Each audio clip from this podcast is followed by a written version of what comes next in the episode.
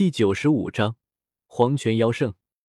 以他现在的修为，要提升他的实力，恐怕至少也得天阶中级斗技。不过，这九幽地冥蟒还真有一处地方有这种东西。古河想到原时间线的记录，不由站起身来往外走去。黄泉妖圣在晋升半帝之后，曾看在九幽地冥蟒同为魔兽一脉的份上。在他们这一族留下传承和妖圣精血，可惜这数千年来都没有一个能承受黄泉妖圣留下的一道残魂使出的黄泉天怒，导致传承一直没有被他们所得。眼下，古河想去试试，将这道传承取来。原时间线中，萧炎不过一星斗圣的修为，天境后期的灵魂，再加上堪比排名第七的异火。就从黄泉石碑那里得到传承，以他现在的实力和灵魂境界，想要得到传承机会还是很大的，甚至说不定还能从黄泉妖圣嘴中知道一些远古秘闻。黄泉石碑古河并不清楚在哪里，不过黄泉石碑怎么说也是半地强者所制，肯定有其神异之处。古河放开灵魂力量感知，很快在鸣蛇地脉的一处后山处。感知到一股不弱于天境大圆满的威压，以九幽地冥蟒一脉的情况，并没有这样的强者。感知到的灵魂威压应该是黄泉妖圣残魂所留。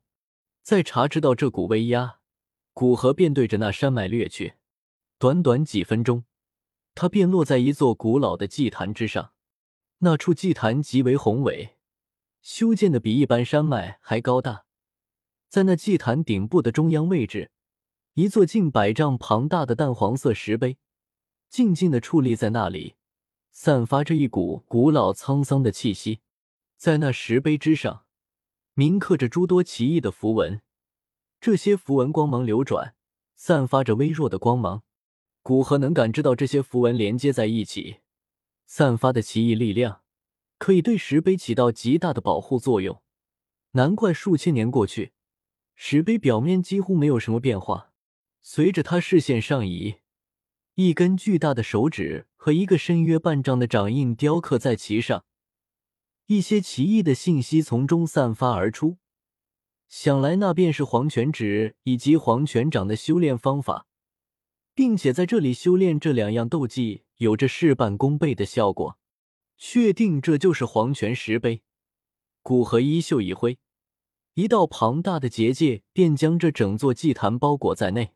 外来之人若没有经过他的同意，除非九星斗圣，否则有着结界存在，外人根本不要想进入。这样可以确保他在进入石碑之时，没人打扰到他。在做完这些后，古河身形一动，出现在石碑前方，随即盘腿坐于地面之上，眉心处的灵魂踏出，走入石碑之中。吃，两者碰触的刹那，骨和灵魂便如同水波一般，被石碑吞噬进去，出现在一处奇异的空间之中。在这处空间之中，一切都泛着古老的气息，似乎这处空间是数千年前的环境一样，有种穿越时空的错觉。而就在骨和灵魂刚刚出现在空间之中，天空中的灰色气息。突然便犹如受到牵引一般，组成雷霆之力，然后铺天盖地的对着古河的身影轰击而来。古河淡漠的瞥了一眼天空之中劈来的雷霆，手掌对着身前猛然一握，卡了。天空的雷霆在古河发力下，犹如从未出现过一般，被他直接从根源上抹除。这片空间似乎被古河激怒。只见他头顶上空，突然涌来一片深黄色的云层，对着他所在的方位狠狠压来。离得近了才看清，那是云层，分明是一根巨大的泛着黄芒的手指。手指点下，带动着海量的天地元气，在其周围汇聚，看上去便像是黄色的云朵。黄泉指，让我试试你的威力。看着天空出那掠来的巨大手指，古河笑了笑，如法炮制，手掌一握，而随着其手掌握下，一股浩瀚的灵魂力量暴涌而出。那巨大的手指附近顿时出现无数空间裂缝，空间裂缝犹如绞肉机一般，对着巨大的手指绞杀而来。吃，在无穷无尽空间裂缝的绞杀下，黄泉指很快便消散一空。就在黄泉指刚刚消散，下方突然出现一只巨大的黄色手掌，对着古河拍来。古河手指点出。一股强悍的灵魂直接化为一道灵魂尖锥，将那巨大的手掌攥碎。随即静静的看着天空，准备看黄泉妖圣还有什么考验。一四一七又是几次黄泉指和黄泉掌都被古河轻易击溃，几次攻击的巨大动静，终于将在沉睡的黄泉妖圣惊醒。只见一座山峰突然破开地面，拔地而起，悬浮于高空之上。而在那山峰之顶，有着一方巨大的王座，王座之上坐着一位撑着下巴、闭目沉睡的人影。人影身上散发着一股让天地都为之战栗的气息。在感知到这股有我无敌的强悍气息，古河沉寂多年的心突然激动起来，双眼锐利的看着那靠坐在王座之上的人影。感知到古河的注视，人影缓缓的睁开双眼。再看到那似乎包含着岁月的眼眸，饶是古河在菩提古树的轮回空间历练过，但还是有了一丝波动。那是一种实实在在经历了无数年的眼眸，包含着对岁月的认知、时光的理解。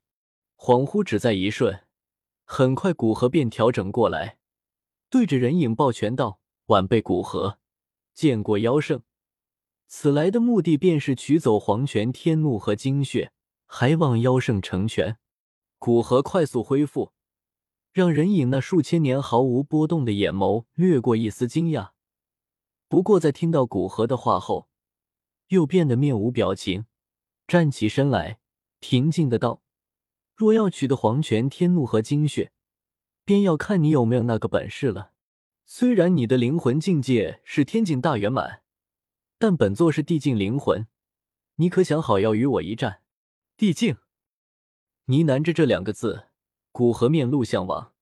在经过菩提古树的百世轮回和实力提升至八星斗圣巅峰，他的灵魂力量比之初入天境大圆满几乎提高了一倍有余。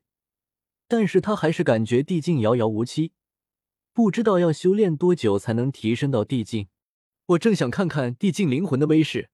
说不定能对我灵魂境界的提升起作用。古河一脸坚定的对黄泉妖圣道。